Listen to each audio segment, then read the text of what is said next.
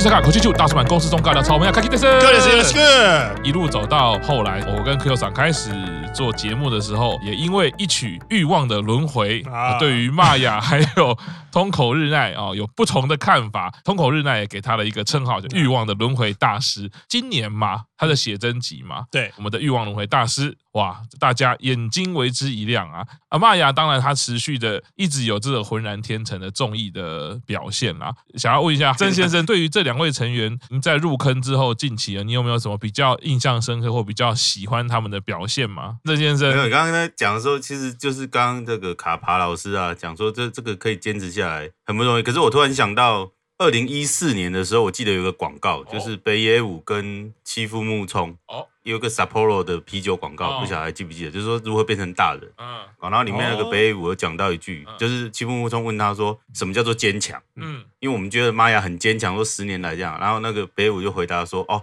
坚强应该就是那个人比较迟钝而已，就是还没感受到痛。别人都觉得哎，他应该很痛嘛，可是他就比较迟钝，就没有感觉到痛。结果就一路就走过来了这样子，然后就呼应到他的头脑王的一个。”一个设定，有时候觉得，嗯，说明他只是没有感觉，说这样的别人看起来觉得很 很不容易，他觉得很像还好这样。是是，是，对是。哎呀，对于日奈的写真集呢，你怎么看呢？因为你放的那张图，我就一直在看。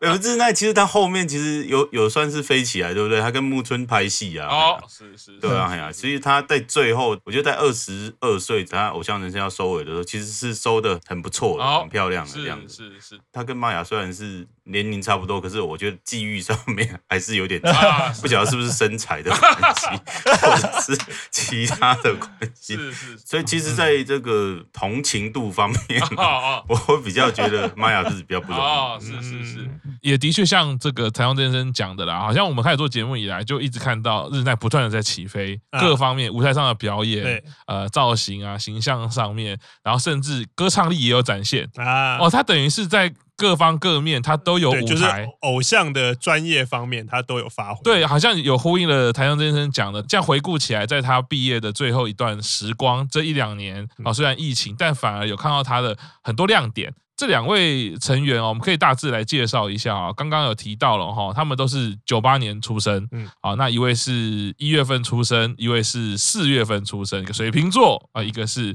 金牛座。又回到我们之前星座在讲的啦，乃木坂的大三角格局啦。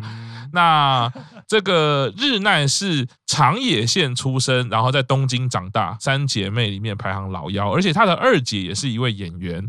啊，之前有看到有一次他照片出来跟他的姐姐合照啊，也是惊为天人呐啊，那个颜值也是非常厉害啊。玛雅呢，她是广岛人，家中有一个哥哥，所以他们两位其实都是妖女啦。就排行的心理学来说呢，妖女其实都会有一些。比较可爱、比较贴心，又比较有创意、突发性的一些想法，所以可以感受到他们两个有这种一直有那种小孩的感觉。那在乃木坂的这一些历程当中呢，他们初次选拔都是第八单，察觉时乙是单恋。那第八单也是西野七濑初次 C 位。对对，所以我相信第八单对大家的大家来说都是一个呃乃木坂历史里面是重要的一单，对很多粉丝来说也是印象深刻的一单。那这两位成员也是在那时候初次选拔哈。他们的选拔次数呢？当然，刚刚有说到玛雅算是 under 之王，嗯，所以他其实选拔次数呢，除了他初次选拔在第八单，嗯啊，再来一次就是幸福的保护色，嗯。因为白石麻衣要毕业的毕业单，对，一期生就全部都有进到选拔。日奈的部分呢，除了在刚刚讲的第八单哦，还有刚刚说的幸福的保护色那一单以外，两次唱片大赏都有日奈哦哦，Synchronicity 跟 Influenza。接下来从二十七单开始呢，一直到三十单，全部都是在选拔的位置。所以日奈的部分呢，它有八次的选拔。那福神的次数呢，两位都只有一次，也就是在二十五。单幸福的保护色啊，因为要陪伴白石麻衣护送他毕业啦。另外有一个机会是 MV 的次数了哦，他们因为一期生来说，拍的 MV 次数都不会太少啦。日奈就拍了三十七支 MV，玛雅也拍了三十五支 MV 啊，所以在影像上面其实都可以看到他们。虽然说他们站的位置可能会是偏在后排，对，不过也可以看到，其实，在乃木坂的历史里面，他们也贡献了非常多画面，而且日奈有很多次 under 的 center。接下来，这是我私心要介绍一下这个小知识啦，他们两位。都有一个好朋友，就是 Hoshino Minami 啊，好久没听到这个名字啊！哦、哎呀，他的毕业演唱会我可是一直放在硬碟里面啊。有一天我还是会介绍，虽然还是舍不得他毕业啊。不过我那时候现在在查资料的时候，我还蛮惊讶的啊。在他们两个人的各自的介绍的资料里面，日奈是说跟 Minami 是特别靠近啊，他的形容是这个样子。玛雅的部分是哎，跟 Minami 是很好的朋友。哦，所以想象哦，米娜米可能他真的在私底下，虽然他有那个叛逆的一面，嗯，搞不好他私底下就是这么可爱的人，可爱到就是你会觉得他很无害，嗯，跟他当好朋友。他们两位竟然这么巧都是米娜米的好朋友啦，在自己的描述上面啦，除了这一些在乃木坂里面的事迹以外呢，大家可以看到他们在村外其实各自有工作啦。首先可以看到，当然就是我们的通口日奈，刚刚有提到哦，偶像的后面这几年呢，其实不断的有一。一些亮点，有一些露出的机会，尤其在戏剧方面，所以这段呢就进入到卡爬的房间。要音效对不对？这一段呢，这个要来问一下卡帕了。哎，首先呢，他们其实在参演戏剧的哈，应该是刚入行的时候，有一个欺诈偶像，二零一二年的作品，东京电视台播出啦。他们在里面其实就是饰演乃木坂自己这个角色啊。我看了一下，其实没有太多的露出啦。但那部片其实应该是渡边麻友为主角。欢迎各位听众朋友收听卡帕的房间，大家好，我是卡帕。我们在现在进行求给卡爬的，因为他这一部戏其实华文圈啊，除了说欺诈偶像之外，会翻译成叫做禁语偶像吧，好像是这个名字。对，那这其实是当时邱永康他在做他的偶像团体，尤其那时候做 AKB 的时候，很擅长的一个模式。他就是把他手下这些偶像们，他手下这些艺人们，我反正我就是有资源，我就弄一档戏剧节目，然后我全部放我们家自己的这些偶像，或者是说我让一两个我现在想要推的这个偶像。嗯，他去演戏，因为反正你就有这样的资源，嗯嗯，对，所以那个时候其实这场戏就是算是给渡边麻友的一个资源啊，是让他去演主角。那都有这样的资源，那我再同时再塞一点人进来，好像也是，嗯，也是很合理的嘛。所以那个时候就其实就把刚出道的乃木坂的成员就是丢进来。但其实我们都知道说，基本上来说这些戏的参考价值其实不是很高啦。就是你真的 真的是一个很粉丝向的一个作品，对，基本上你可能会看这部戏的人最多就是哦，我是渡边麻友。的粉丝，我想要看他表演，但是我不一定想看他演戏演多好，但是我就想看他有这样子露出的机会，是是是是，对，所以其实我会觉得说，那个时候欺诈偶像他对于成员，尤其对奶团的这几个成员来说，其实并没有太大的帮助，但是他其实这就是一个邱永康很擅长的操作的一个方式嘛，反正就是先搭台，而且其实说真的，你那时候大概第二年，就二零二年的时候，乃木坂他其实还并不是真的那么的火，那么的红。他可能还是在摸索，就是我这个团体到底要往什么方向走呢？往什么方向走呢？AKB 的公式对手，嗯，对，所以那个时候其实还在摸索这样的状况。所以其实即便说他们有演戏，可是我相信大部分人应该都不知道 他们有有演吧？我觉我觉得这是一个很现实的事情啊。是是是。所以就其实那算是一个给他们一个机会啊，就让你们体验一下，哎，这演戏是这个样子。嗯。但其实你们是不是真的在演戏？好像也并不是啊。就反正就把你丢到一个这样子都是自己人的场合，然后去做一些发挥嘛。那一直其实到了我们说可能后来。其实慢慢的，南木坂走红了之后，这一套模式其实就慢慢的也从 AKB 这样的方式搬到了南木坂的身上了。开始秋元康会呃用他的资源，用他的呃影响力去跟电视台谈了很多这样的企划。然后企划就是专门给这些成员们去表现的。其实像我们知道说那个老师把它放在第二个，就是那个出身 BAMAS 嘛，那个时候其实就弄了一个打棒球的这样的一个电视剧的这样一个企划。那里面基本上全部都塞南木坂自己的人嘛，就是其实就用这种方式让你知道说，哎，平常我这些成员我可能还没有一些戏剧的表演的时机，我还没有一些成果，所以比如说我要在村外去推你们，就跟你讲说，哎，我手上有这些成员，我想要推他们来演戏，那你可能即便有推得到，你可能都只是演一个那种很小很。很小的角色，但是呢，邱永康他就用他这种万恶的商法，反正我就弄了一档戏，我全部人都塞进来，你就给我看，然后你看看他们里面谁的演技比较好，然后谁的可以引起外面这些其他的电视台的这些关注，那或许这些就是一些一些机会嘛。所以其实很多人会去批评说，邱永康这样子哦，因为他很有资源，所以他是用这样的方式去强推硬推，这样方式很不好。但是我觉得，就是因为他有资源，所以他可以替他的手下的这些艺人们去创造更多的机会。而且，其实基本上来说，这些戏剧它都不是占掉你黄金档的时间，它都把你放在深夜剧。深夜剧，我们一般来说，它就一个很实验性质一个场合嘛。嗯、那或许说，有的成员他可能本来并不觉得说自己可以演戏，嗯，但可能演了一两部，或者说演了一点这样子的戏剧之后，他就发现说，哎，其实他好像对这一块是有兴趣的，嗯，他可以去想要诠释不同的角色。那甚至说，有的人他可以透过这样子，你看起来像是粉丝像这些作品，去创造一些属于他的很经典的一些角色。那我这边的时候，我就一定要讲一下，就是、嗯、呃，我在 AKB 的推，就是松井玲奈。哦他在之前就四八有一个叫做马路须加学员，那松井奈他在里面其实就是演了一个叫做基辣的角色。嗯，那那个角色到现在我都觉得说是对他来讲很重要一个角色，就是说第一个他透过这个角色去磨练到他的演技，是第二个他透过这个角色让外面的人看到他的演技。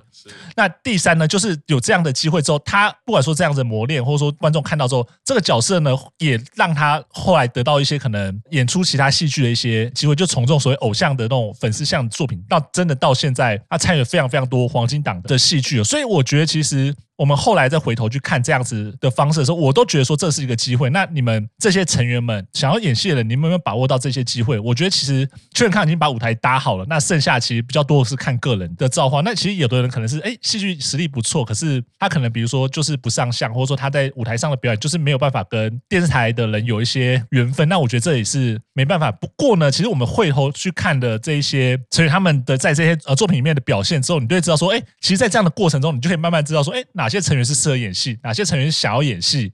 那他们在这样子的粉丝向的作品中呢，有没有从中得到一些什么样的东西？那当然，如果有得到这些东西的时候，他们后来就可以在发展他们演艺事业、戏剧事业的时候，就上面就会比较有一点机会嘛。所以，其实我们就看到，像日奈他后来现在很多的是村外的工作。那即便说可能他很多的角色还是配角的部分，但是我觉得这都是好事啊，就是。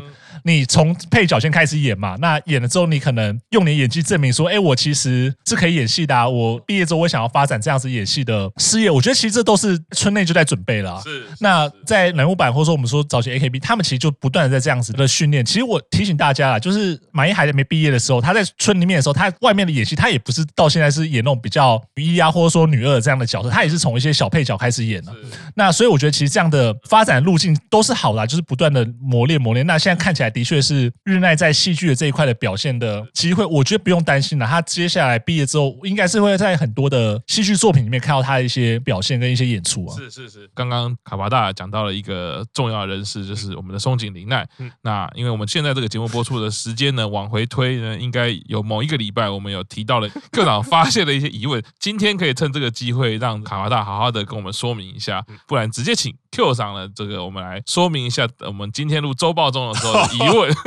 哦，因为录周报中，我们周报中一开始都会有一个环节，就是本周的生日嘛。我们在录音的本周的生日，我记得有山下美月，山下美月，然后之前 Roti，之前 Roti 对，然后之前还有伍佰成，五百成对，然后我的印象是，当然除了 Roti 之外，我记得我们自己私下大叔版的群主五百成的生日还有。每月的生日，只要时间一到，就台湾时间十一点，是。然后如果当时没有在聊天的话，卡巴大会马上 po 一个五百层生日快乐。哦、然后如果是在聊天的话，卡巴大也会弄一个插播一下，怎么山下每月生日快乐。对，可是刚刚就在讲到。松井玲奈的时候，哎，奇怪，我还以为如果松井玲奈生日，我们群主应该会第一个知道。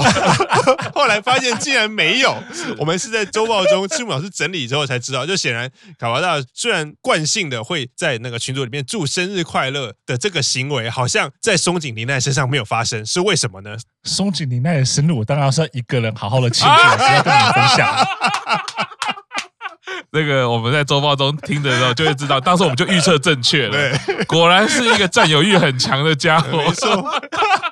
原来是这样子啊，你才舍不得让我们跟你一起庆祝松井玲奈生日快乐，是不是？啊，拜托阿玲这么重要。啊，好，转得很好啊！我这辈子我左手就刺七月二十七，右手就刺二月二十日。啊，所以左手跟右手会拿来干嘛？加起来是多少呢？没有，没有，所以，所以你是提醒自己说，想着谁的时候是 左手。请问你的左脚跟右脚是吃的什么？反复清明跟重阳，重阳。对，卡帕大景仰，滔滔江水。哦，刚刚卡帕大有说到哈《欺诈偶像》这部戏啊，那时候我也回去复习翻阅了一下，然后看了一下之后呢，哎，的确有如卡帕大讲的哈，哎，其实看不太到玛雅跟日奈啦。像第一开始他的剧情第一个转折就是说渡边麻友要加入乃木坂了，那加入乃木坂之后跟他们一起练舞，哎，这时候就看到奶团成员了。那其实有被安排给几句台词的，也是我们比较知道那个戏剧表现力比较好的啊，比如说松村就是若月有几句台词，那其实其他的成员也都是站在比较后排啦，也的确是没有太多的表现啦。那只是在后面呢，可以看到日奈就的确有蛮多的戏剧哦。所以这刚刚我在听卡帕大讲的时候，我就突然出现了天条五轮的题目。那我现在先出这题目，大家赶快脑袋想一下哦。如果各位是邱元康。这两位成员接下来要安排角色，你们会想安排什么角色给他们？戏剧的角色，戏剧的角色，大家可以脑袋想一下。那我们可以看到日奈这一排哈，它有非常多的戏剧，比如刚刚讲的出身 BIMAS。那我比较知道的是从教场二开始，因为他剪的那个发型真的是太好看了啊！哎，我后来发现我好像有一些短发控，因为林流奈最近剪短发也超好看的。好，金川是露额头之后很好看。嗯，哦，这个可以慢慢从乃木坂的这个成员察觉自己的喜好。我自己会比较看到是教场二，然后一直到后面最新的是这个嘛《世界奇妙物语》。嗯，哦，最近送货小姐姐啊，送货小姐姐。所以这几部戏哦。我也想要问一下卡帕大哦，那这几部戏觉得日奈的表现，哪哪几部是你觉得特别有印象的？要讲他这几年的戏剧的表现，一定是要讲到《教场二》这一部哦，因为这部片基本上来说算是他比较。正是在这样子大制作的这样的戏剧里面演出，那他同样他的对手是木村拓哉，就这么大咖的一个演员，这么大咖的一个前辈跟他一起演戏，我觉得这个对他想要发展戏剧事业这件事情来说，这是非常重要的。因为其实我们也知道说，像这样的作品，它多少可能还是会反映出一些，比如说经纪公司或者说营运这边的一些能力，但是你也不能完全没有能力就被硬推，尤其像是你要跟木村，然后要跟这么多的这些年轻的演员一起一起演戏的时候。加上说你是演一个呃警校的学生，这样子一个不是一部你可以很轻松去诠释的一个角色或一部戏剧的时候，你在这里面看到日奈他的这个表现，尤其像他为了这一档戏，他把他的头发剪掉这件事情，当然第一件事情就是觉得说他真的是下定决心要把这档戏演好，把这个角色演好，那就从外观开始去做一些改变。嗯，那再来的话就是说他在这一档戏之后，我相信他的这样的合作，不管说是跟这些年轻演员的合作，还有说是跟木村的合作，他在中间一定都有学到很多演戏的一些技巧，或者说一些。他原本演戏不足的地方，或甚至是别人不错的地方，我相信这样的戏剧的过程中，一定多少都会学习。特别说，如果他就是想要发展他的所以演员事业的话，那这种是一个非常非常好的机会哦。所以其实那时候在二零二一年那个时候，他开始演戏的时候，我第一件事情是，哎，他演的好像，当然是这个这是比较出来，就是说他他比之前的表现，或前面看到那种比较专门是做给团体成员的这样的戏剧的那个表现，演出来的样子跟效果好了不少。另外一件事情，我就会想说，他是不是也是准备要为自己的未来做一些考虑跟做一些考量了？因为其实我们知道说，几个演戏组的成员啊，基本上开始要演戏了，开始在接一些村外的戏剧工作的时候。可能一两年之内就会有一个比较进一步的一些消息传出啊，所以对我来说，尤其像我自己是看日剧的时候，我看到村内的成员开始比较频繁在接一些村外的戏剧的时候，我就会觉得说，嗯，他是不是已经开始要为他的下一步来做准备了？那其实现在看起来的确是日奈他，可能真的接下来就是要往演员这个方向去发展。那只是说他可能接下来接连几部都还是一个比较小的一个角色，或者说单元剧的这些角色啊。不过我觉得有了这样子的历练，那尤其像他现在在村外已经开始有一些戏剧。上有一些知名度的时候，接下来可能真的就可以从一些配角开始演起，然后慢慢的在像他前面这些毕业的同期们一样，就是哎从配角开始慢慢演，然后演到可能二号或三号这样的一个角色。所以我觉得未来一两年来说，是真的对日奈他的戏剧这一块是蛮期待的。那当然就是我们刚刚讲说，如果你要回头去看说他整个转变那个契机，我相信，嗯，拍教场二的时候，他一定有受到很多的指导跟训练。那同时他自己也有很强的那个企图心啊，嗯嗯。哎，这边请问一下，玄关大人，炸鸡跟气死球是 哪一位成员给你的吗？住附近的邻居要说他吃不完，然后就 塞给我。原来就是你呀，就是你呀！看我宰了你！没有没有没有，他塞给我是说请我转交给某个在台湾的人。啊，那你有转交吗？但是我想说，他最近也来不了日本，这放太久会坏掉。你可以用快捷，你可以冰起来用。这个我们玄关大人非常应景的啊，正在吃韩式炸鸡的气死球，该死，原来就是你。对，要比脑补，我们也比人更会脑补。这个卡巴大也提到啊，日奈的确从教场二啊给大家很多焕然一新的感觉。那他自己也有可能在对于演艺事业要做一些准备啦。刚刚就有提到啦，如果各位是邱元康啊，要给角色的话，这边想要问一下，也是我们戏剧系毕业的，我们有艺术大学经验的台湾真先生。哎，如果你 安排角色的话，你觉得像这两位成员，你自己现在内心会想要安排什么角色 让他们表现呢？哇，我一定是想一些比较奇怪的啊，因为我接触的都是比较奇怪。你看那个他们九周年的时候，一期生不是有自己的 life 对不对？哎，是。因为玛雅的气话不是就是一个什么印度民族风，宝莱坞，宝莱坞，宝莱坞。我每次都会想到那个。所以如果我来气话的话呢，是我就会我就安排他们在那个新阿里巴巴里面，里面里面那个四十大盗有没有？沙漠四十鹰这样子。那我就安排玛雅当鹰头。就是，因为他就穿着那个中东的衣服，就不晓得我的脑袋就出现这个画面这样子。是是，对，那出来之后还是要那种搞笑人物这样。哦，是，应该会红吧？我不晓得。是 是是，啊，日奈，日奈就是那种中东女郎啊，然后一定要露肚皮的那种。哦，就是就是身材这样子，因为我。我不晓得，我觉得那一场一期生的 live 的时候，那个印度那个大家都看得很嗨啊，很好笑啊。是，我就一直把他们觉得，他们如果在戏剧发挥，应该就是往那个方向，就是带有喜感的。我觉得人不错啊，可以尝试。要不然你看日奈这一次在《世界奇妙物语》那个，是那个就有点恐怖。他最后那个镜头，他那个颜值有没有哈？那个灯光这样打上去，我就觉得哎呦哇！要不然就是如果喜剧片不行的话，那你就演鬼片哦。我觉得演鬼片也不错。是是，他们两个演鬼片的，尤其是那个玛雅，他最好是演一个人头在那边，然后什么流血 哦，那个应该会，因为他轮廓比较深，我觉得那种这种恐怖的张力也有。对，我想不到震惊的。呃，台湾真先生就讲到九周年，我觉得九周年那个一期生那场演唱会真的很经典。啊，怎么样利用线上演唱会的一个比较限缩的资源，去展现极大的创意？哎，的确给粉丝留在心中很大的印象。就如刚刚台湾真先生讲的，好，那这边就是要问一下我们。可能是某成员的经纪人的玄关大人哦，那你也是刚刚如你所说嘛，看了非常多的日剧。那如果是你的话，这两位成员，你现在会想要安排什么样的角色让他们发挥呢？通口日奈的话，可能会安排给他一个，就是像是艺人、网红或者是 YouTuber 这样的角色。哦，我最近比较印象深刻的是哪里奇怪的。呃，这一部片虽然它算是比较小众，哦、对，但是呃，刚好我有把它看完。哦、对，那他在里面演的是一个广播电台的故事，但可能因为时代的关系，所以这个广播电台在播节目的时候，他会配合一些什么现场的实况转播什么的。那通口日奈在里面演的就是他们的一个外景主持人，是，所以在这个戏剧里面，他就会演出说他在镜头前跟他在镜头之外各种不同的面相。那我个人觉得他在这部的表表现里面就是有完全进入那个角色。啊，对，所以我会觉得我应该会给他比较类似的，像是哈艺人，你有镜头前、镜头之外，那网红或者是 YouTuber 也是，你会有镜头上面的样子跟镜头之外的样子。